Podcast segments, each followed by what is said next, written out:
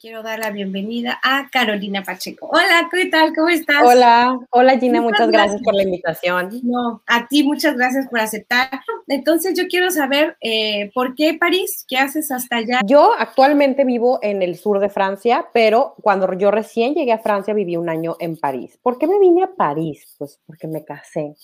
Eh, yo eh, soy mexicana, soy del norte de México, de Sonora, y viviendo en la Ciudad de México conocí a Jean-Christophe, mi ahora esposo, y, bueno, realmente nos conocimos, pero pues yo creo que el 90% de la relación, como él vivía en París y yo vivía en la Ciudad de México, pues fue realmente una relación a distancia.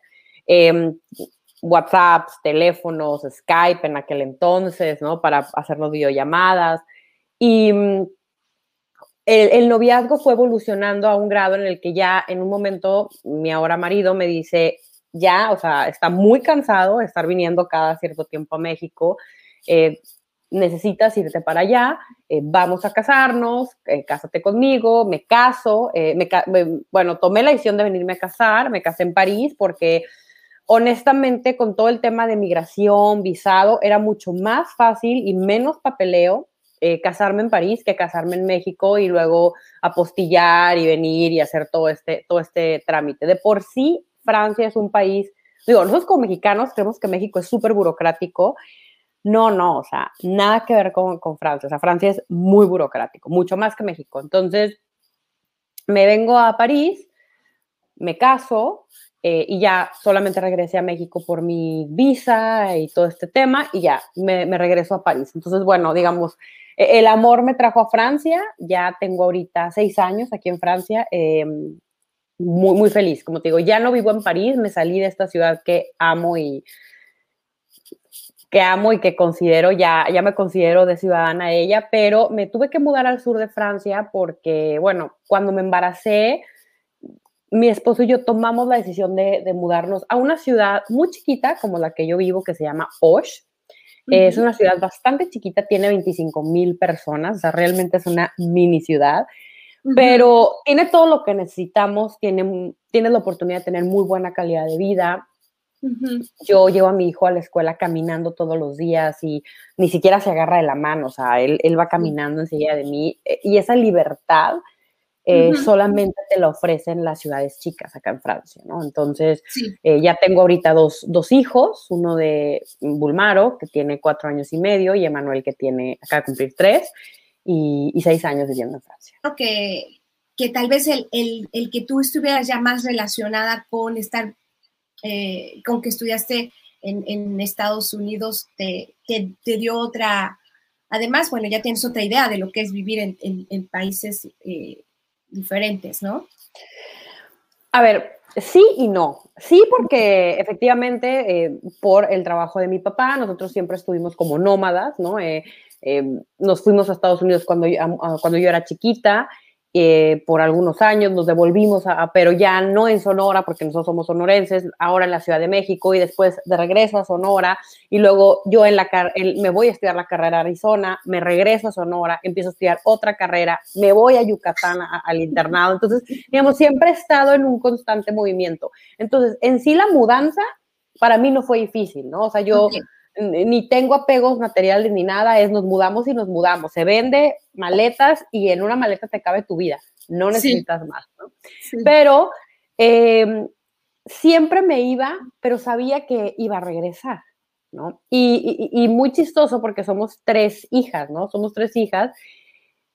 Y de las tres, yo creo que yo soy la más familiar, o sea, a mí me encanta estar con mi familia, o sea, yo me encanta, me divierto. Eh, siempre cuando nosotros somos de, del sur de, Sonora, que es una ciudad que se llama Guatabampo, y cuando vivíamos en Hermosillo, que es la capital del estado de Sonora, mi abuelo venía y bueno, o sea, era, vamos a ver a tu abuelo y todo el mundo era, no, qué flojera. Y, yo encantada, o sea, me encantaba ir a ver a mis abuelos, eh, me encanta disfrutar a mi familia. Entonces, digamos, sí, porque ya había vivido en otros lugares, pero siempre volvía, ¿no? Con alguna frecuencia. Y cuando me vine a, a, Francia, no fue difícil el decirles, bueno, bye bye, este, luego nos vemos, ¿no? Y cuando no tenía hijos, eh, tampoco, ¿no? Era como, los veía por cámara, los extrañaba, pero pues estaba yo haciendo otras cosas, aprendiendo. Yo creo que se empezó a hacer difícil cuando tuve mi primer hijo. Cuando tuve mi primer hijo y entonces empecé a ver que estábamos realmente aquí, mi esposo, mi hijo y yo, y de repente hablaba yo a mi casa sonora y veía que estaba mi papá, mi mamá, mi papá es músico también, entonces imagínate tocando la guitarra, mis sobrinos ahí jugando, mi hermana, ¿no? Que hay la comida de domingo familiar y faltamos nosotros, ¿no? Entonces, yo creo que ahí fue cuando se empezó a hacer eh, algo difícil, mm, que empecé realmente a extrañar, ¿no? Este, cuando tuve el segundo, pues más difícil. Y entonces yo acordé con mi marido que vivimos aquí, pero yo cada año me voy dos meses a Sonora. Entonces yo agarro a mis hijos, agarro mis maletas, dos meses al año y me voy y me instalo en la casa de mis papás. ¿Por qué? Porque para mí es súper importante que si es cierto que nos tenemos que adaptar a la cultura del país donde vivimos, también es cierto que nunca hay que olvidar de dónde venimos. Entonces, eh, para mí es súper importante que mis hijos quieran a México de la misma forma que a mí me enseñaron mis papás a querer México. Entonces, yo me voy y los inscribo en la escuela ya y hablan y tienen que hablar español y hacen lo mismo que cualquier niño eh, mexicano, ¿no? Y, oye, pero es que no entiende que por qué habla, habla francés. No, él habla español porque yo le hablo en español a mí, claro. ¿no? Y entonces, digamos, aparte la gastronomía mexicana, pues la llevas tú, ¿no? Aquí todos los días comemos tortillas y cosas así, y también francés, ¿no? Entonces, esta, mezcla ha sido, muy interesante y, realmente yo considero que es un regalo el poderle dar a tus hijos dos nacionalidades, ¿no? Es, algo, y, dos países con tanta riqueza cultural. Entonces, sí es difícil, sí es difícil, no te voy a mentir, sí este, hay días, por ejemplo, ahorita que ya tengo por el coronavirus más de año y medio que no voy a México, eh, le comentaba a mi mamá el otro día, ya tengo como tres semanas que me entró como una desesperación de ir a, México, ¿no? De, ver a mis papás, de abrazarlos. Entonces, sí es difícil, pero yo creo que lo más difícil que a mí me ha pasado ha sido la adaptación a Francia. Ok. Eh, a ver, háblame de esa adaptación. Eh, a, la, a la sociedad. A la sí, yo creo que em, nosotros, mm, bueno, en el norte de México, en Sonora, estamos muy acostumbrados a Estados Unidos, ¿no? Y, a la forma de, vivir y todo, eh, digamos, en Sonora, el ir a Estados Unidos es algo muy natural, todo el mundo va bien. Entonces, cuando llego a París, que ya había venido eh, de, vacaciones, pero pues cuando vine de vacaciones estaba, ay, que la Torre Eiffel, que Champs-Élysées, que, que, entonces estabas como que, no, maravillada por otras cosas, porque vas caminando por la calle y escuchas música, entonces dices, wow, ¿no?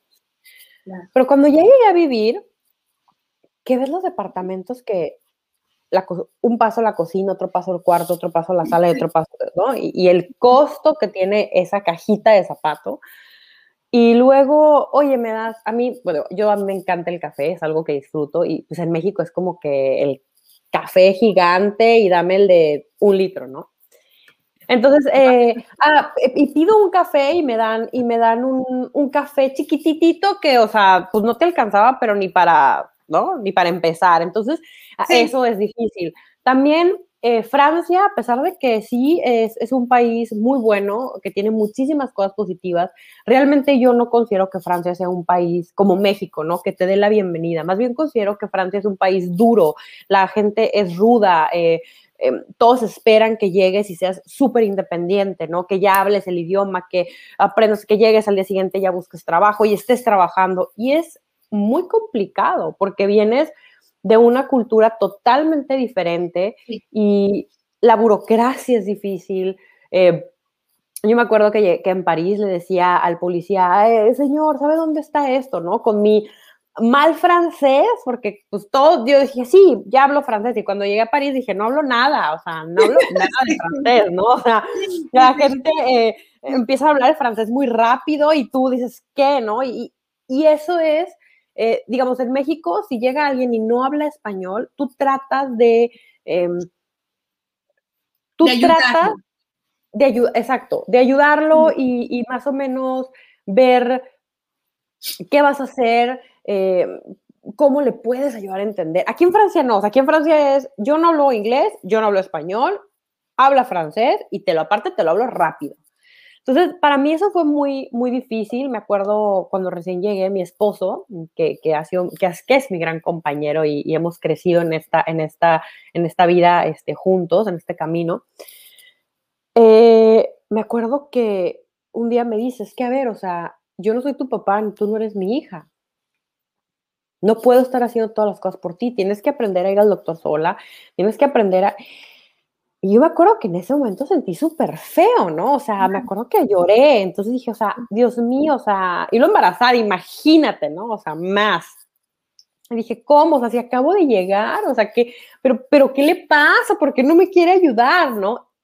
Obviamente hoy, después de seis años, yo se lo agradezco porque yo eh, eh, creo que a mí lo que me ayudó es a darme cuenta que no hay algo que yo no pueda hacer. Arreglar un foco, tapar un hoyo en una pared porque colgaste un cuadro y ya te vas y la casa no es tuya, que yo pensaba que no lo podía hacer, y sí lo puedo hacer.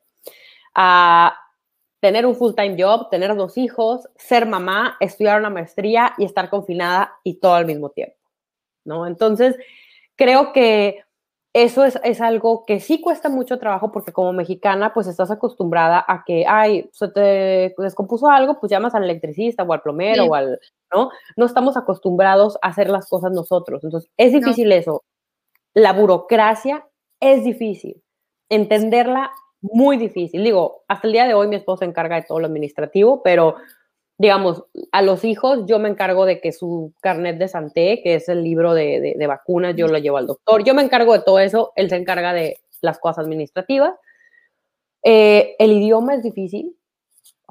Eh, sí es difícil el idioma. Y el hacer amigos es complicado.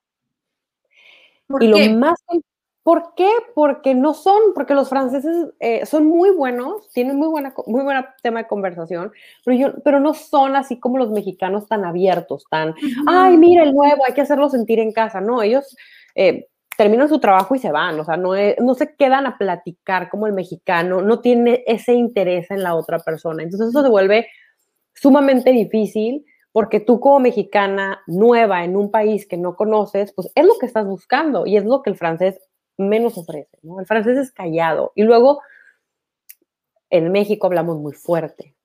Y aquí en Francia es todo despacito, es de mala educación estar gritando. Entonces, imagínate, o sea, eso ha sido heavy.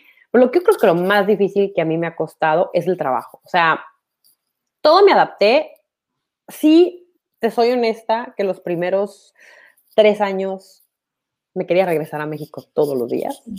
Sí pero todos los días, o sea, le decía a mi esposo, vámonos a México, hablaba con mi mamá y le decía, me quiero ir a México, no soporto este país, es muy difícil. Durante tres años fácil. Al cuarto año, ya como que, ¿no? Me empecé a estabilizar. Y ahorita que tengo seis años, a pesar de que obviamente extraño México con todo mi corazón porque pues es mi país, ¿no? Eh, vivo muy feliz Vivo muy feliz, eh, me encanta Francia, se me hace un país muy padre, con muchas cosas buenas.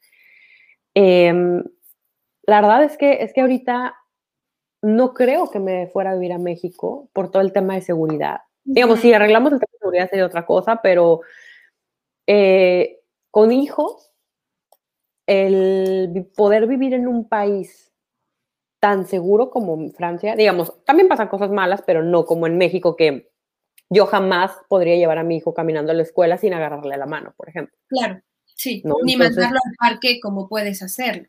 Exactamente, jamás, o sea, jamás. Entonces, eh, yo creo que eso te da, te, calma cuando eres mamá, porque sabes que tus hijos están seguros. Porque ya no importas tú, ya lo que importa es la seguridad de tus hijos. Y entonces, pues tenemos que aprender a vivir en, dos países con dos corazones, extrañando siempre, porque cuando nos vamos a Sonora, pues extraño a mi marido, ¿no? Y mis hijos extrañan a su papá. Y cuando nos venimos a Francia, pues mis hijos y yo extrañamos a los abuelos y a los tíos y a los, y a los primos, ¿no? Entonces, digamos, nunca dejas de extrañar, solo te acostumbras a vivir a extrañar. Te acostumbras a, a vivir extrañando. Esta, esta, eh, esta esta tranquilidad y esta felicidad que te llega es porque también ya brincas esta adaptación, me imagino. Ya brincas este periodo difícil de, los primeros tres años. Claro. ¿No? Y ya, ya dices, ahora sí, ya me siento como ya, como que ya aterricé, ¿no? Me imagino que es este sentimiento. Claro, es que todo es un proceso, Gina, todo es un proceso. O sea, eh, eh, el problema es que queremos llegar y decir, ya, tener la vida resuelta y, punto y se acabó, ¿no? No entendemos que es un proceso. Y, es un proceso, y es un proceso complicado, es un proceso difícil, ¿no? Eh, es difícil, pero una vez que brincas, una vez que pasas eso, aprendes a ver lo bueno. Y por, y por ejemplo, yo te puedo mencionar muchas cosas, pero algo es, aprendes a ser familia tu esposo, tus hijos y tú. Es algo que yo viví, que tuve la oportunidad de vivir porque desde chiquita por el trabajo de mi papá, nosotros vivimos en diferentes países. Y entonces, digamos, mis, mis papás tenían amigos en Miami o tenían amigos en Phoenix, pero siempre éramos nosotros, ¿no? Entonces, eh, nosotros crecimos como muy unidos. Y creo yo que en México, cuando vives cerca de tu, de tu familia, pues siempre es como que, oye, tengo la fiesta fulana, cuídame a mi hijo, o me voy a ir de viaje, mamá, ahí te van mis hijos, em, ay, no, no, no, mm, tengo que trabajar, mamá, cuídame al niño, ¿no? Decían que en México las abuelas se convierten en las niñeras de los hijos, ¿no? Y aquí no, porque si yo quiero salir a cenar, digo, ahorita tenemos año y medio con restaurantes cerrados, ¿verdad? Pero en, en el pasado, cuando éramos libres y podíamos salir, si yo y mi esposo, cuando podíamos tener una vida normal, eh, si yo y mi esposo queríamos salir a un restaurante a tomar un trago o algo, teníamos que organizarnos de tal forma que contratar a una nani que conociéramos, que viniera y se quedara ciertas horas, porque aparte es carísimo ese servicio. Pero nosotros ya teníamos que dejar a los niños cenados, bañados y dormidos.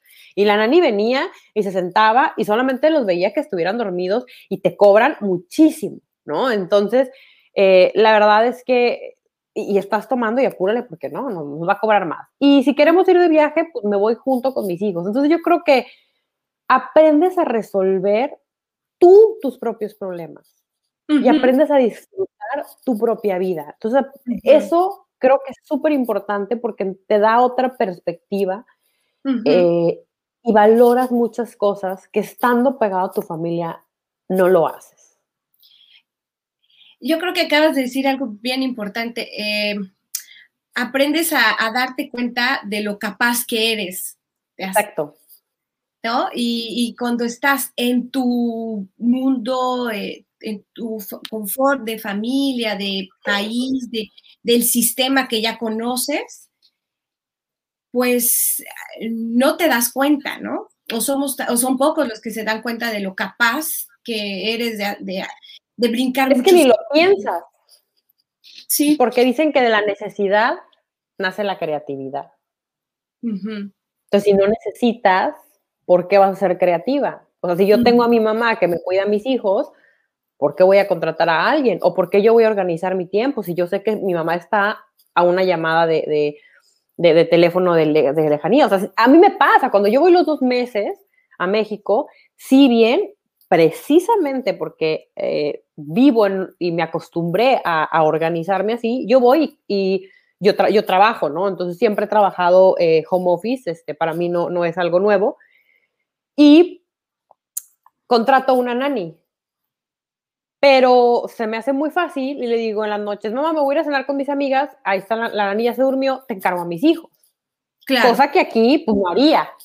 No. ¿No? Entonces, eh, er, te das cuenta de muchas cosas que puedes hacer. O sea, yo creo que si a mí me hubieran dicho, Carolina, en tal año vas a estar encerrada en tu casa, sin poder salir ni siquiera a, a caminar a la calle, porque aquí en Francia sí estábamos. O sea, no podíamos pero salir para nada, ¿no? El súper era en línea, todo era en línea.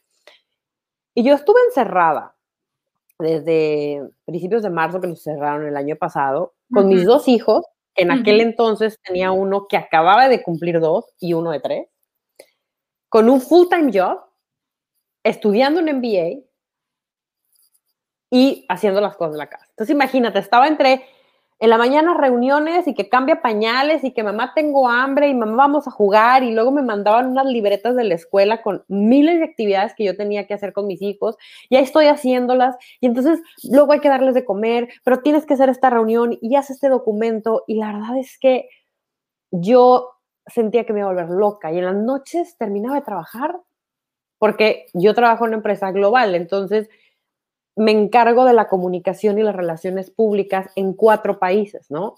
Reino Unido, España, México y Canadá. Entonces, así como trabajo de día, pues también trabajo a veces en las noches. Y terminaba de trabajar y ahí ponte a hacer la tarea de, de la maestría, ¿no? Del MBA. Ay, no, no, no. Entonces, había veces que yo un día le dije a mi esposo, o sea, yo creo que sería bueno que vaya con un psicólogo, o sea, siento que me estoy volviendo loca, ¿no? O sea, a veces, ¿no? Y, Claro. y no, y pasó y mis hijos volvieron en, sep- en septiembre o octubre a la escuela de- de- del año pasado y no pasó nada. Y pude hacer todo. Sí, sí, sí, sí, sí. Sí, te, te- las circunstancias hicieron que, que tú tomaras el, ahora sí que, pues, las riendas, de Claro. decir, bueno, pues ni modo, es así o, o así, no, no, es que no había, no hay opción, ¿no? Yo creo que sí, pero también es súper importante, y creo que lo comenté en, la- en la- en- en una plática que di de, de, mm, empoderamiento de la mujer mexicana, buscar con quién hacer tu vida. Yo creo que el compañero que tengas de vida es sumamente importante en ti. Eh, por ejemplo, él tuvo que ir a trabajar porque su trabajo fue considerado prioritario, entonces él sí tenía que salir de casa e ir a su oficina, ¿no? Pero él se las arreglaba para estar de regreso justo a las 5 de la tarde.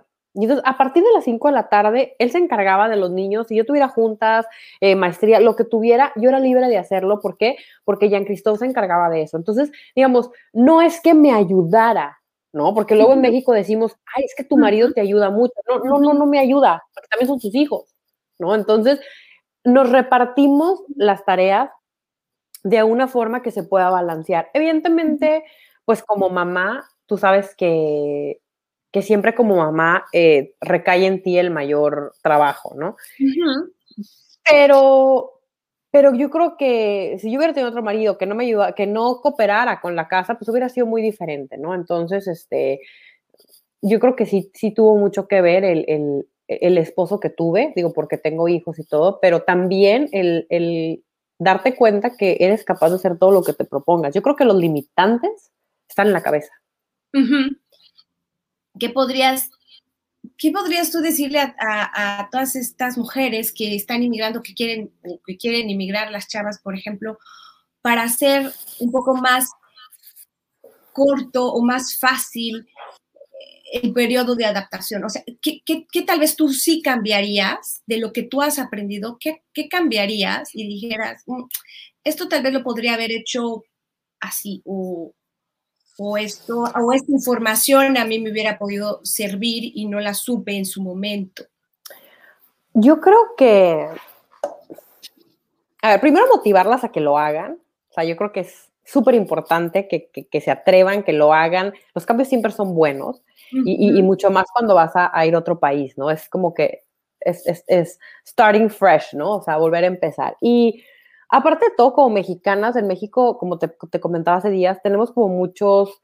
Eh, estereotipos, muchos traumas, no sé cómo decirle, por lo menos yo, o sea, eh, de, ay, es que si está gordita, o ay, si tiene vitiligo, ¿no? Y entonces tratamos así como de siempre ser la mujer perfecta, ¿no? Y vernos bonitas y mil horas en el gimnasio para estar flaca y, y, por lo menos, por ejemplo, yo, yo, yo tengo vitiligo, siempre trataba, ¿no? De maquillarme muchísimo para cubrirlo y que no se me vaya a ver, que no se vayan a dar cuenta, ¿no? Y, y, cuando se daban cuenta en los comentarios siempre era como que, ay, tienes vitiligo y qué triste, y y, y, entonces eso te daba una inseguridad. Entonces, algo que, que, yo veo positivo aquí en Francia fue justo eso, que llegué aquí y eso no, no, es importante. Hay cosas más importantes en la vida que estar perdiendo el tiempo en estupideces como esas. Entonces, a mí eso me ayudó mucho a, a tener esa seguridad que hoy, digo, también la edad, ¿no? O sea, yo creo que es una mezcla de todo, pero sí yo creo que, el país a mí me ayudó, la gente, la forma de, vivir y de pensar, a quitarme esos traumas, eh, que, esas inseguridades, más no traumas, esas inseguridades que tenía. Y ahorita es algo que no me importa, ¿no? Porque eso no cambia ni te define, ¿no? Yo creo que todas las mujeres somos bonitas, cada quien en sus formas, y, la belleza más, más importante es la que tenemos aquí, la que tenemos aquí, punto, ¿no? Entonces, algo, un dato importante es, antes de irte, habla el idioma. Asegúrate de hablar el idioma, porque creemos, eh, digo, yo me metí a clases de francés antes de venirme, pero aún así siento que no lo hablaba tan bien. Entonces yo creo que es muy fácil, si tú ya hablas el idioma y lo dominas, eh, te va a costar la mitad, la mitad de, trabajo que alguien que no. Yo, por ejemplo, llegué y, según yo hablaba poquito y me di cuenta que no hablaba nada, ¿no? Entonces, lo tuve que aprender y entonces mientras lo aprendes ya estás viviendo ahí y entonces tienes que hacer las cosas administrativas y todo eso en el, al mismo tiempo que estás aprendiendo el idioma. Entonces, creo que aprender el idioma es básico. Número dos, eh, empaparte un poco en la cultura antes también, ¿no? Saber eh, que sí se puede hacer, que no, si es complicado. Ahorita con, con el Internet, pues ya ahí te metes a Facebook y pones mexicanos en, París o mexicanos en Londres y te aparecen miles de grupos, ¿no? Entonces yo creo que esos son un, buen, es, un buen punto para que la gente pueda investigar y, darse un poco la idea de cómo se vive en aquel país, ¿no? Em, sí. Cómo es, eh, qué comen, las culturas, la seguridad, de, los costos de vida, etcétera, ¿no? Entonces yo creo que eso es súper importante averiguarlo. E, en, mi caso yo no lo hice porque, bueno, yo me, yo me, yo me casé, ¿no? Entonces, digamos, eso mi esposo lo tenía eh, cubierto, pero, y, y, sobre todo tener la mentalidad de que no va a ser fácil, no va a ser fácil eh, adaptarte. Yo creo que si tienes en mente el decir, a ver, sé que es un proceso, es algo nuevo, no va a ser fácil, pero estoy dispuesta a hacerlo ya, ya estás del otro lado, porque eso, eso, esa mentalidad va a evitar que te quieras regresar a tu país, que te quieras regresar a lo que ya conoces, ¿no? Y va a hacer que te quedes. Entonces yo creo que estar abiertos y, saber que no es un proceso fácil, pero sí es un proceso que vale la pena, mucho. Que te ha transformado, ¿no? me imagino que no eres ya... Cuando tú ves atrás, ya sí has cambiado, o sea, dices, ah, bueno, la Carolina que yo veí, que, que vivía en México y ya no, ya no es la misma.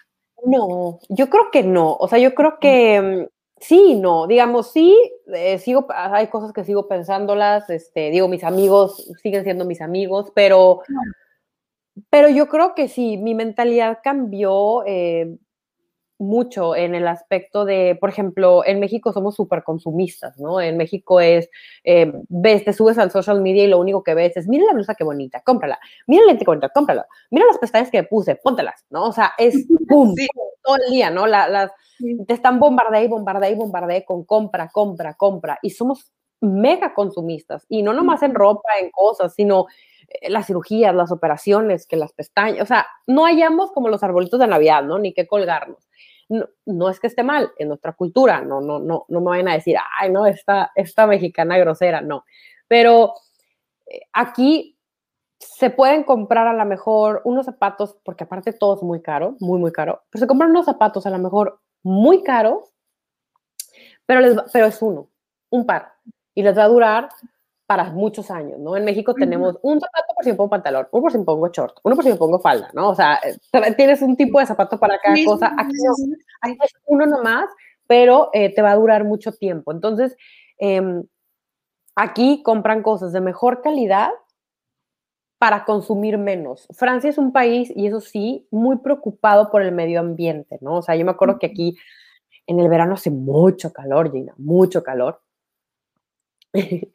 y yo, pues de Sonora, acostumbrada al aire acondicionado, ¿no? al, O clima, le dicen en otros lugares. Y llego aquí y yo decía, ay, en Cristo, o sea, como voy a desmayar del calor.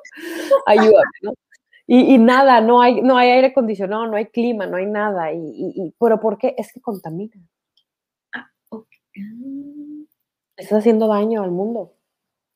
¿No? Porque pues para ti echa aire frío, pero para afuera echa aire caliente, ¿no? Entonces, eh, contaminan. Entonces, realmente, entonces el francés construye su casa de cierta forma y de ciertos materiales que en el invierno sea un poco caliente y en el verano sea una casa fresca. Y entonces, la alimentación que el francés tiene es, es verano, no comen nada cocinado, o sea, comen muchas ensaladas, muchas frutas, eh, comen comida fresca para estar frescos y en el invierno pues comen comida caliente y comida grasosa. Entonces realmente el francés, eso, eso me encanta y me fascina porque me encanta todo el tema también de, nutrición, que comen solamente las frutas y verduras de estación. Sí. ¿No? O sea, en invierno no es temporada de tomate, entonces no hay tomate. Punto. Se acabó y no hay tomate. Entonces, eh, y nosotros sí estamos acostumbrados a, ¿quieres fresas? Ve al súper y cómprala, ¿no? Y todo el año hay fresas. Y aquí no, o sea, hay cierta temporada de fresas y en ese tiempo cómete eh, las que te vas a comer porque ya no va a haber el resto del año. Entonces, creo que eso también habla mucho porque eh, obviamente el sistema de, de, de, siembra es diferente, ¿no? Porque en México, pues imagínate, ¿no? Tenemos que preparar la tierra para sembrar fresas siempre, para que siempre exista fresas para ti. Y aquí no entonces, eso también creo que ayuda al mundo. Y, son muy, Francia es realmente un país, a mí se me hace eh, eh, que ayuda mucho al mundo en ese aspecto. Entonces, yo creo que esa mentalidad de consumista se me acabó. Eh, ahorita es, se me antoja algo y digo, ¿lo necesito? No, pues no lo compres, ¿no? Mejor guarda el dinero, empecé a ser más ahorradora también. Em, yo creo que me volví más fuerte, eso sí, como dices tú, más independiente, pues eso obviamente, lo, tu, lo tuve que hacer, ¿no? Eh, y, y, yo, y algo que me pasó, yo creo que, digo, yo siempre eh, he tenido muy buena relación con mis papás, gracias a Dios, siempre, toda mi vida. Pero yo creo que cuando vivía en México me pasaba mucho el, es que no sabe, o, ay, mi mamá, ¿no? O, ay, mi papá. Sí. No valoras lo que hacen por ti no lo valoras porque es su obligación, es mi papá, ¿no? Es su obligación, es mi mamá. Y algo que a mí me pasó es que ahora que vivo lejos, empecé a valorar a mis papás de una forma muy, o sea, muy grande, muy, muy, muy diferente a como los veía antes. Mi relación sigue siendo excelentemente buena, pero ahora mi agradecimiento hacia ellos creció a, ¿no? O sea, mucho, mucho. ¿Por qué? Porque ahora que yo tengo hijos y yo volteo atrás y digo, ay, la, cómo mis papás, ¿no? Me, me, daban la vida, me cuidaban, me, eh, los esfuerzos que hacían. Entonces dices, yo los quiero hacer por mis hijos. Y, y el ver lo que cuestan, ¿no? Es difícil porque tú le quieres dar a tus hijos la vida que tú tuviste, mínimo. Sí. Y mejor. Y mejor, claro. ¿No? Y como que lo que tú es la base y de ahí para arriba, ¿no? Y, entonces, ¡fuf! Dices, qué difícil, qué costoso es la vida, ¿no? Y entonces ahí valoras el esfuerzo que tus papás hicieron y valoras a tus papás. Y entonces yo voy a México y, no siento más que agradecimiento por mis papás, ¿no? Eh, eh, literal, o sea, y, y, me da risa porque platico a veces con mis hermanas y me dicen, ay, es que mi mamá, es que no te pelees, tienes la fortuna de vivir cerquita de ella. Abrázala todo lo que yo no puedo abrazarla, ¿no? Entonces, eh, o abraza a mi papá todo lo que yo no puedo abrazarlo, ¿no? Entonces, mm, yo creo que eso, eso yo, a mí me, dio mucha felicidad porque, eh, digo, a pesar de siempre tener una muy buena relación con ellos, creo que la admiración hacia ellos creció muy, mucho el agradecimiento y, y, el amor, ¿no? Entonces los veo diferentes totalmente, em, porque ahora los veo y, reconozco, ¿no? Les doy el, reconocimiento de, que, merecen, ¿no? De, ser, de, ser unos, de haber sido unos grandes padres. Y lo siguen haciendo, ¿eh? Lo siguen siendo y son unos excelentes abuelos, ¿no? Yo digo que lo mejor de haber sido hija de mi papá es que mis hijos son sus nietos, ¿no? Porque mi papá es, yo creo que el campeón de los abuelos, así. Entonces es genial. Entonces yo creo que que sí, eh, es difícil, pero no imposible. Sí, es, sí soy muy diferente, ya no tengo los, las inseguridades que tenía antes. No sé si es la edad, Francia o una mezcla de las dos, pero yo ahorita estoy en una etapa en mi vida en la que me gusta mi vida, me gusta como soy, me gusta lo que hago, ¿no? Tengo, tengo hasta la, felicidad de tener un trabajo, eh, digamos, oficial, el Godines, pero también doy, el coaching de comunicación, que, e imagen pública que te comenté. Y los dos me apasionan y tengo la oportunidad de hacerlos. Eh, y la verdad es que ahorita me gusta mucho mi vida y me siento muy feliz, ¿no? La relación con mi marido es muy buena. Eh, tengo un matrimonio con muchos problemas, pero muy bonita, o sea, porque no existe el matrimonio perfecto. Eso es que yo nunca me peleo con mi marido, eso, eso no es cierto. Y pues yo tengo un matrimonio normal, ¿no? Como el que puedes tener tú y el de todo el mundo con problemas y con cosas muy bonitas también, ¿no? Entonces, tengo muy buena relación con él. La verdad es que hicimos nosotros un pacto, porque yo así fue en mi casa. Nosotros nunca vamos a gritar ni vamos a discutir en frente de, de, los niños, ¿no? Porque el francés tiende, ¿no? O sea, yo estoy en la mañana trabajando y si están, por ejemplo, ahorita que están arreglando la calle, se escuchan, ¿no? O sea, son, es agresivo, es peleonero, o sea, es, yo grito, tú gritas y todos nos gritamos, ¿no? Entonces, uf, o sea, yo cuando llegué aquí, eso me asustaba, ¿no? Porque, madame, eh, eh, es que, ah, ah", es, wow, o sea, tranquila, ¿no? O sea, muy agresiva la gente. Y mm, yo me daba mucho miedo que él fuera así. Gracias a Dios jamás me he gritado, pero sí cuando tuvimos un hijo, el primer hijo yo le dije, mira, Jean Christophe, nosotros podemos discutir y podemos no estar de acuerdo en muchas cosas. La verdad es que a mí no me gustan los gritos, yo no estoy de acuerdo con esa cultura de gritar.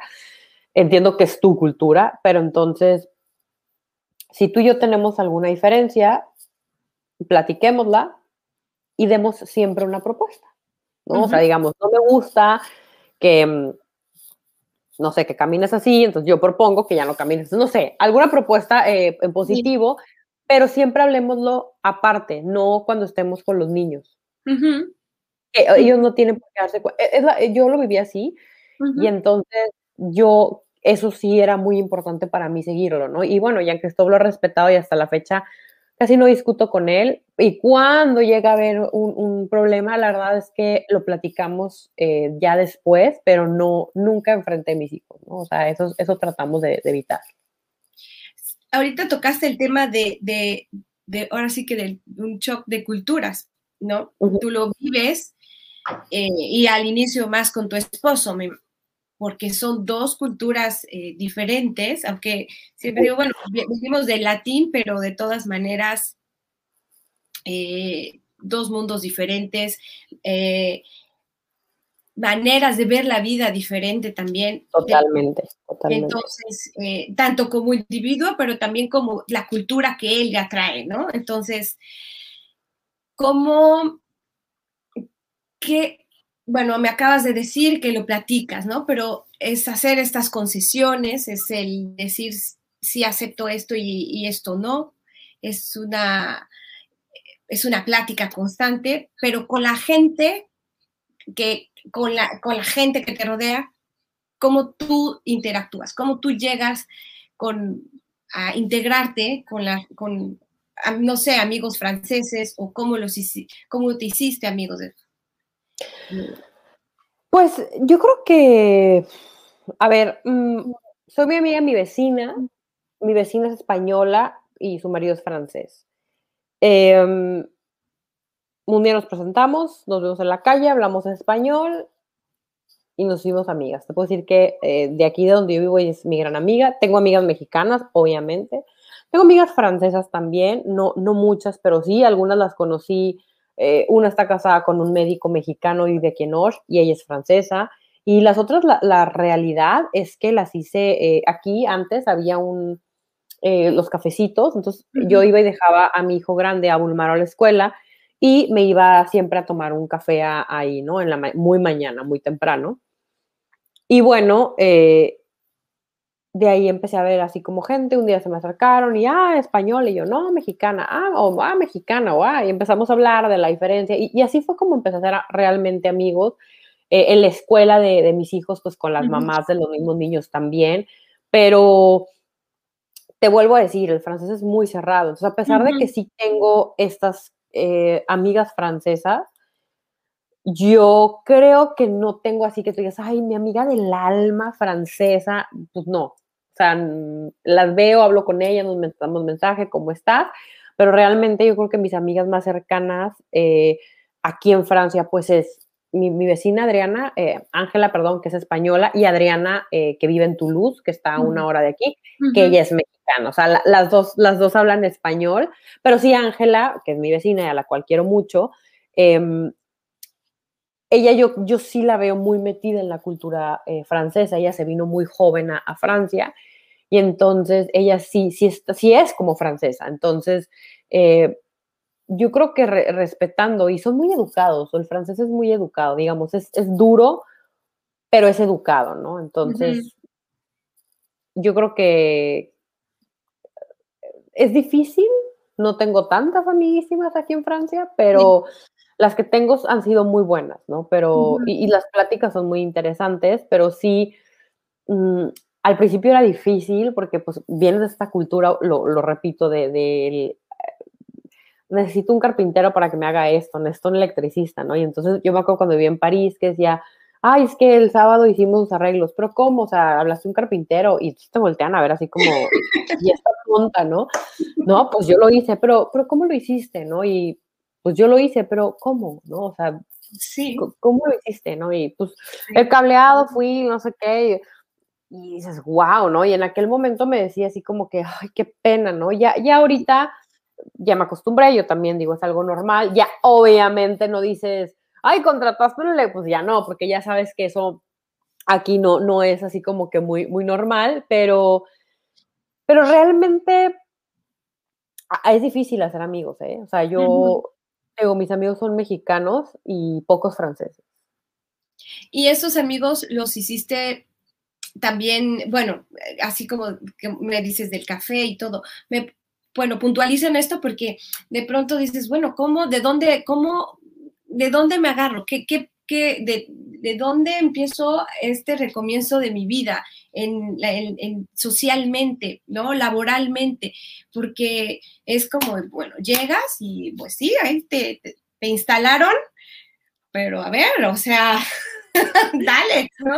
Pues mira, social, socialmente yo me metí a buscar, ¿no? Mexicanos en Toulouse, ¿no? Que era la ciudad más eh, grande, más cerca que tengo, ¿no? Y mandé un mensaje, soy mexicana, acabo de llegar, aquí y quiero ser amigos, ¿no? Pues hay estos eventos, asistí a los eventos, ahí platiqué y ahí, de ahí salieron dos, tres amistades, ¿no? En París hice lo mismo. Fíjate que en París eh, eh, hice muchos amigos de Estados Unidos. O sea, donde yo trabajaba en París había, había gente de Estados Unidos y había franceses. Y, me hice amigo de los de Estados Unidos y los franceses, ah, hola, ¿cómo estás? Pero no, no tanto. No estoy diciendo que me caigan mal, o sea, mi esposo es francés y lo amo con todo mi corazón, o sea, me encantan los franceses y las mujeres francesas son guapísimas y elegantísimas y no, no, no, o sea, la moda francesa, su estilo me, me fascina, ¿no? Pero son difíciles, es difícil entablar una amistad. Y luego, eso en el tema social. Entonces ya de ahí, pues tuve esos amigos cuando yo no trabajaba en la empresa en la que, la empresa para la que yo, que, la que yo trabajo es, del Reino Unido, ¿no? Está basada en Londres y todo lo hago por home office. Pero antes de esto, pues yo iba como una vez al mes a Toulouse, me reunía con las amigas de allá de Toulouse, este, nos divertíamos, etcétera. Pero después que empecé a trabajar, pues ya es súper difícil ir, porque yo trabajo de lunes a viernes, desde la mañana hasta el anochecer, ¿no? Entonces, pues no me queda tiempo. Y a pesar de que es home office, no puedo, o sea, yo tengo que trabajar, entonces no puedo decir, ay, jefe, este, pues, eh, voy al rato nos vemos, ¿no? Y me voy, o sea, no, tengo que trabajar y, son videoconferencias y, son reuniones virtuales. Entonces, pues bueno, yo la verdad es que ahorita sí me siento súper dedicada al trabajo, eh, como que eh, es, la mentalidad que yo traigo. Em, todo el día trabajo y por las tardes ceno con mi esposo y mis hijos y sigo trabajando y ya en la noche me pongo a ver la tele o a platicar con mi marido, ¿no? Entonces, realmente no me, no me deja mucho tiempo para socializar como en México, pero también creo que es porque él no se presta, ¿no? O sea, yo me acuerdo que le decía a mi vecina, oye, vamos a un café, sí, déjame ver, a ver, déjame ver la agenda, a lo mejor la próxima semana, ¿no? En cambio, en México somos de que terminamos de trabajar, vamos a los tacos, ¿no? O sea, vamos a comer los tacos ahorita de media hora, ¿no? Sí. obviamente sí extraño eso porque creo que es sano también convivir, pero también mi mentalidad cambió. ahorita mi mentalidad está en yo trabajo, mi familia, mis hijos y el tiempo que tengo disponible lo utilizo para jugar con mis hijos, que me encanta, ¿no? O si tenemos vacaciones, pues vemos a dónde nos queremos ir y nos vamos este, los cuatro vacaciones y nos disfrutamos, porque creo que en esta vida tan rápida, la, en la que estamos viviendo actualmente, em, ah, estaba leyendo yo un artículo que decía, los, los niños están viviendo estamos viendo una vida de papás cansados, ¿no? Papás que trabajan todo el día, hijos que están en la guardería todo el día, salen de la guardería y el papá está cansado, entonces no tiene la paciencia, no tiene la tolerancia, no tiene las ganas. Claro. Entonces, yo creo que eh, para mí ha sido muy importante el siempre tratar de darles lo mejor a mis hijos. No soy perfecta y obviamente de repente me harto y, ay, ¿no? O sea, tengo ganas de, ya cállense, ¿no? Pero sobre todo porque mis hijos son súper traviesos, ¿no? Súper traviesos. Yo sé que todas las mamás dicen lo mismo, pero no de verdad, o sea, mis hijos son súper traviesos, o sea, y yo fui la mejor portada de mis, de, de, mis hermanas, no sé qué pasó aquí, aquí se equivocaron, ¿no? Pero, pero mis hijos normalmente dicen que pagas el que haya sido mal por... siempre fui la, la, más obediente, Carolina, Carolina llegaba, entonces me tocaron los hijos tremendos, ¿no? Tremendos. Entonces, eh, pero pues así, así de igual de hermanos son hermosos, ¿no? Entonces yo trato como que de siempre eh, separar eso, ¿no? Por ejemplo, como trabajo con México, yo a mi jefe le digo, yo de 5 de la tarde a 7 y media no puedo eh, trabajar porque tengo que ir por mis hijos a la escuela, regresar, les doy de cenar, los digo, cenamos juntos, nos bañamos, a los niños, mi esposo y yo los bañamos, los cambiamos y yo ya mi esposo queda durmiendo a los niños y ya me bajo yo a trabajar. Entonces, ese es tiempo que yo tengo que pasar por mis hijos porque casi no los veo en todo el día, todo el día están en la escuela y los fines de semana 100% para ellos, para eh, si voy a la tienda me lo llevo, si voy a caminar me lo llevo, este, al parque vamos, o sea, tratamos de hacer muchas actividades juntas porque creo que aprovechar a mis hijos es lo más importante, digo, para ellos trabajo, ¿no? O sea, digo, también para mí, porque para mí es súper importante sentirme productiva, eso es algo que mucha gente me decía, es que ¿por qué buscas este trabajo, no? Uno, porque aquí en, Francia no es como en México, aquí toda la economía se divide y pues los dos tienen que aportar. Para mí es súper importante ser productiva, sentirme productiva, hacer algo que me guste eh, y pues obviamente eh, buscar y darles a mis hijos un, un mejor porvenir, ¿no? Un, mejor futuro. Entonces, eh, digamos, es un, es un combo, ¿no? Es que lleva parte mía, personal, pero también una parte de, de, por mis hijos, ¿no? Entonces, eh, yo, la verdad, tuve la fortuna de, digo, para la empresa que trabajo es de Inglaterra y eh, tuve la, la, fortuna y la buena suerte de haber trabajado con el presidente estando en el DF, en la Ciudad de México. Entonces, cuando me mudo a Francia, me dice él, em, tiempo después me dijo, ¿sabes qué? A los dos años o algo así, yo estaba aplicando para un trabajo y eh, me pidieron una carta de recomendación, le escribo para pedir la carta de recomendación y me dice, oye, ¿sabes qué? Estoy viviendo ya en Londres de, de planta, ven a trabajar conmigo.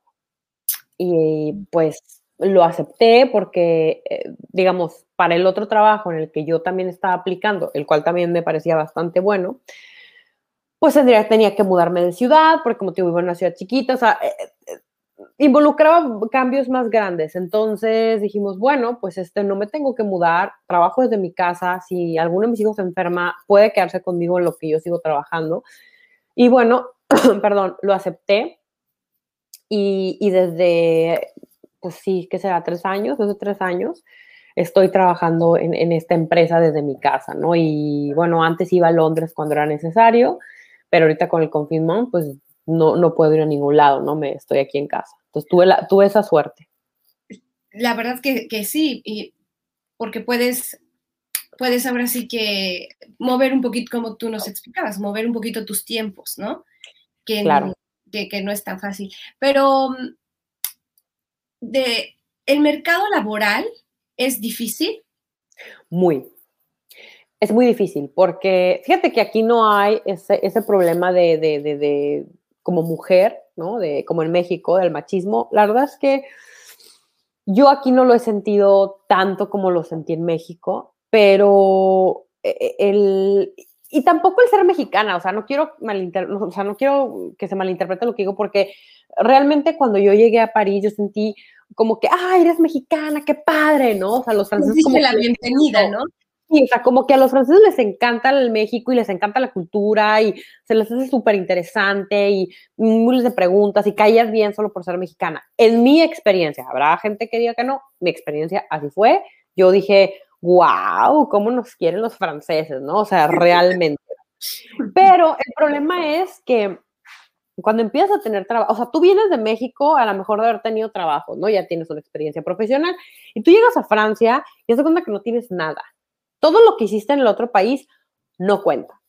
Aparte de eso, cuando tú aplicas, porque yo lo platicaba con, con, con, mi, amiga eh, española y le decía, es que no entiendo por qué no me contratan, o sea, tengo eh, carrera, dos maestrías, hablo tres idiomas, ¿por qué no me contratan, no? Y, y entonces dice, y, me dice mi, mi, mi, amiga, es que si hay un francés que tenga más o menos la preparación, a lo mejor que no es tan preparado como tú, pero pueda hacer el trabajo, se lo van a dar al francés.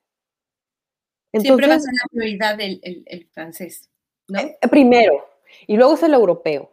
Y luego eh, creo que es, no sé, de otra nacionalidad. Pero entonces el latino no, no, me estoy refiriendo solo a México, me estoy refiriendo a toda Latinoamérica, queda en último lugar, ¿no? Y aparte, los latinos aquí no, laboralmente no tenemos tan buena, tan buena fama, ¿no? Tengo un, tengo un compañero mm, de trabajo que es español y él me decía, es que el mexicano tiene que esforzarse tres veces más para demostrar lo que está hecho, ¿no? Entonces, eh, yo creo que está mal porque yo creo que los mexicanos somos muy trabajadores, somos mucho más trabajadores que los franceses, mucho más. Mi esposo dice que, que no, que simplemente eh, ellos son más como enfocados, o sea, digamos que el francés trabaja de ocho y media a cinco, pero de ocho y media no, a cinco no hace otra cosa más que trabajar, y que el mexicano se puede tomar breaks. Yo creo que no, yo creo que los mexicanos realmente somos súper trabajadores. O sea, y yo no, no, no, mi esposo es muy trabajador, no con él, pero yo lo veo alrededor. O sea, en México la gente en los semáforos te pide dinero, pero o te limpia el vidrio, o te hace alguna magia, o algo te ofrece a cambio de ese dinero que tú le vas a dar. Aquí en Francia no, aquí en Francia se sientan muy cómodos, se ponen un letrero de tengo hambre, dame un euro. Y te ponen un euro. O sea, no me des menos, dame un euro. Entonces, y en México no, o sea, en México tienen que aprender a hacer algo para obtener ese dinero. En México, la verdad es que creo que somos gente muy chambeadora. Yo me considero una persona muy trabajadora, pero eh, yo creo que lo que a nosotros nos falta es respetar nuestro tiempo. Por ejemplo, yo empiezo a trabajar en la mañana y luego, pues como son cuatro países, trabajo en las tardes, ¿verdad? Bueno, entonces hay a veces que termino a las nueve, días de la noche a trabajar. Y luego, cuando no termino de mi trabajo de full-time job a las nueve, días de la noche a trabajar, ay, pues fíjate que doy coaching. Entonces también termino a las nueve, días de la noche a trabajar del otro trabajo. Y entonces me duermo todos los días agotada, ¿no? Y al día siguiente levántate a las cinco y media con tus hijos, ¿no? A de hacer desayuno. Obviamente llega el fin de semana y yo no quiero dormir, pero algo que mi esposo me dice y que tiene mucha razón es aprender a disfrutar las pequeñas cosas de la vida. Mi esposo se va a las 8 a trabajar, regresa a las cinco y media y se acabó su trabajo. Y si le habla a su jefe, no le contesta. Ya no es horario laboral. Y nosotros tendemos a, estoy cenando contigo, Gina, y volteo y me habla a mi jefe y le digo, ay, es que y si es urgente, déjame le contesto. Sí, sí, sí, sí, claro. tenemos esa, esa necesidad de, eh, de, siempre cumplir, de siempre hacer sentir bien a los demás. Y eso nos lleva a vaciarnos interiormente. También nos lleva a aceptar, yo creo, en algún punto condiciones de trabajo que no son tan eh, bondadosas hacia ti. El, el, francés, y yo creo que los europeos en general, pero el francés, respeta mucho a él. Se respeta. Dice mi mamá, es que son muy creídos. No, no considero que sean creídos. Yo considero que se respetan. O sea, a ver, yo respeto mi profesión, respeto lo aprendido, respeto el trabajo que hago y lo hago valer. Y eso, para mí es admirable. Y lo digo porque yo, por sacar el trabajo, me he podido quedar hasta las 3 de la mañana trabajando. ¿No? Por ese sentido de responsabilidad de que tengo que hacer todo lo posible por estar súper bien en mi trabajo, por hacer lo mejor que puedo, pero me olvido de que, pues no, o sea, tú trabajas para vivir, no vives para trabajar. Y en México vivimos para trabajar. Y en Francia trabajan para vivir. Punto. es algo muy admirable. Sí, sí, sí, porque, bueno, tú desde el inicio de, de esta entrevista, una, me decías, a valorar el ser,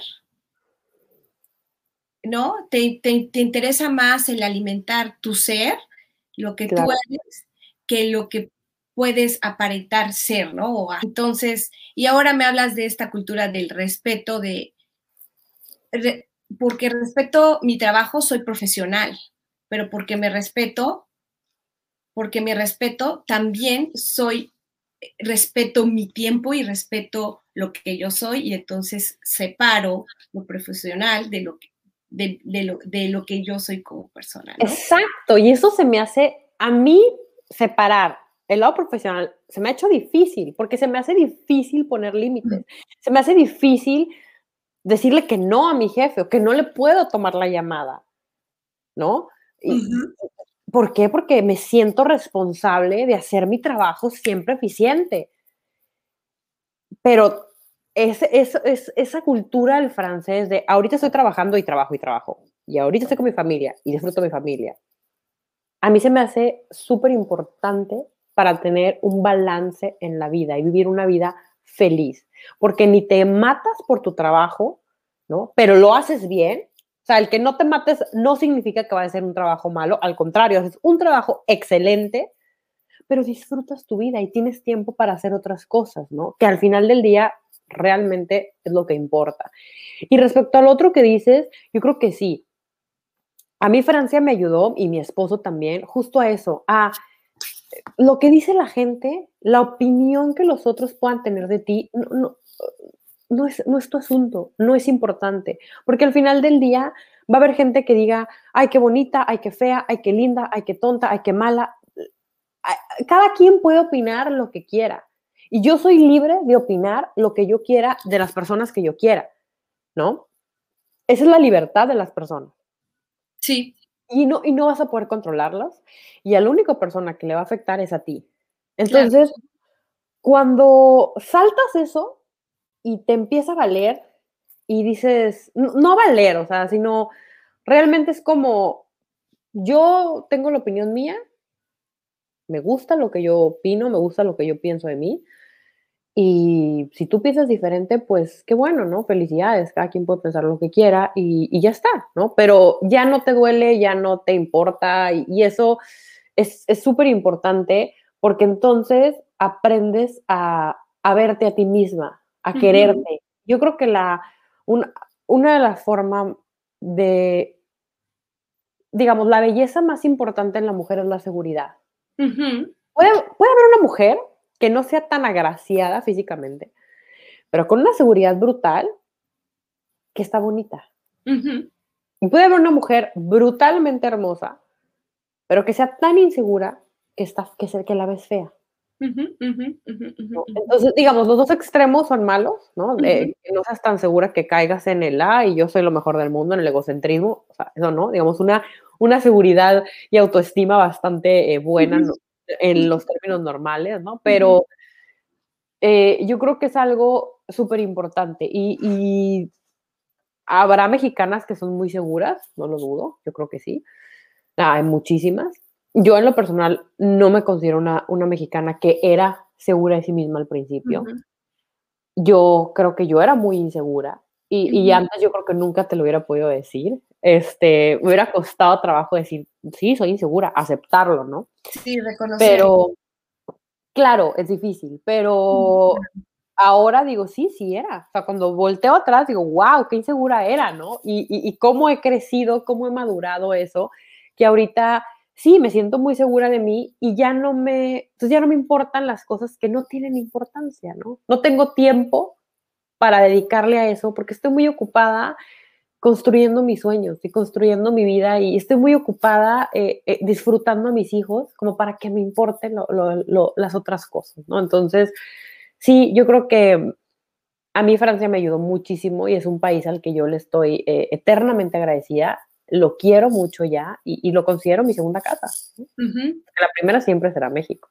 Claro, yo creo que esa no se sale, no, esa no puede salirse de, aquí, de la sangre, ¿no? Dicen, uno, uno sale del pueblo, pero el pueblo no sale de uno. Exacto, exacto.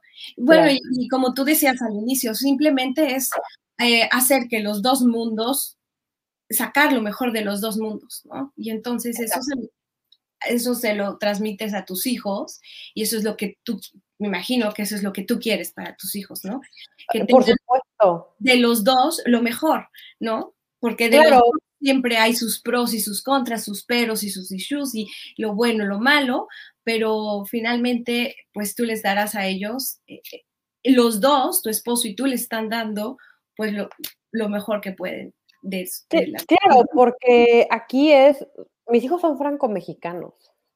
Son tan franceses como mexicanos y tan mexicanos como franceses, ¿no? Y yo eh, tiene la fortuna, como te dije, de, ser hijos de dos países hermosos, llenos de cultura, y yo quiero que los, que los dos hijos míos aprendan a amar sus dos países, pero no nomás amarlos, que se empapen de la cultura, del idioma, de las costumbres. Y yo creo que cuando tu mamá es mexicana, eso es muy fácil, porque ellos están, eh, pues, mis hijos comen chamoy, por ejemplo, ¿no? O sea, y mi esposo se enchila con la cato, ¿no? O sea, por así decirlo. Em, eh, las mexicanas tendemos a cocinar mexicano y, y para mí es muy importante eso, porque yo soy mexicana y a mí me daría muchísima tristeza que mis hijos crezcan y no, no quieran México. Sí. Y sobre todo porque para mí es eh, el, trabajo que mis papás han hecho eh, para México. Eh, mi, papá trabajó toda la vida en la, política y siempre a favor de México, ¿no? Y la, forma en la que luchaba por la gente, todo lo que hizo en conjunto con mi mamá, ayudando a México, es algo que a mí me hizo sentir muy orgullosa de ellos, ¿no? De los dos, ¿no? Y entonces, eh, mi papá se llama Bulmaro y así le puse a mi hijo grande, ¿no? Bulmaro. Ah, y es algo que yo quiero que mis hijos tengan, ese amor por México, esas ganas de ayudar, ¿no? Entonces, porque teniendo esta historia del abuelo que ayudó a México y que lo, y lo sigue ayudando y le sigue aportando tanto valor y tanta riqueza, al igual que la abuela, pues imagínate que crezcan y no quieran a su país, o sea, sería un desperdicio y sería una ofensa, ¿no? Entonces, yo creo que eh, mis hijos van por buen camino, digamos, están chiquitos todavía, pero van por buen camino, los dos aman los dos países y, esperamos que siga siendo así, ¿no? No, seguro así va a ser, bueno, te tienen a ti, que tú estás tan, tan, eh, pues bueno, comprometida con esto. y bueno, yo sé que tienes, eh, tu tiempo es eh, limitado y para nada más cerrar esta rica plática que hoy he tenido contigo, me gustaría, a ver, que me dijeras tal vez solo tres características tuyas que hicieron que, que, hicieron que, que te ayudaron a este, a este proceso de, inmigración o estar allá. Perseverancia disciplina y resiliencia. Y con eso me quedo con la resiliencia, que también es, que es un valor importante para, para seguir adelante. Claro. Sí, pues muchas gracias. No, gracias a ti, Gina. Muchísimas gracias, por la invitación. Me encantó estar aquí. Te agradezco muchísimo eh, y seguro y espero que esta no sea la última vez que, que platiquemos por aquí. Muchas gracias, bye bye. Chao. Gracias y gracias a todos por acompañarnos eh, y nos vemos en la próxima entrevista.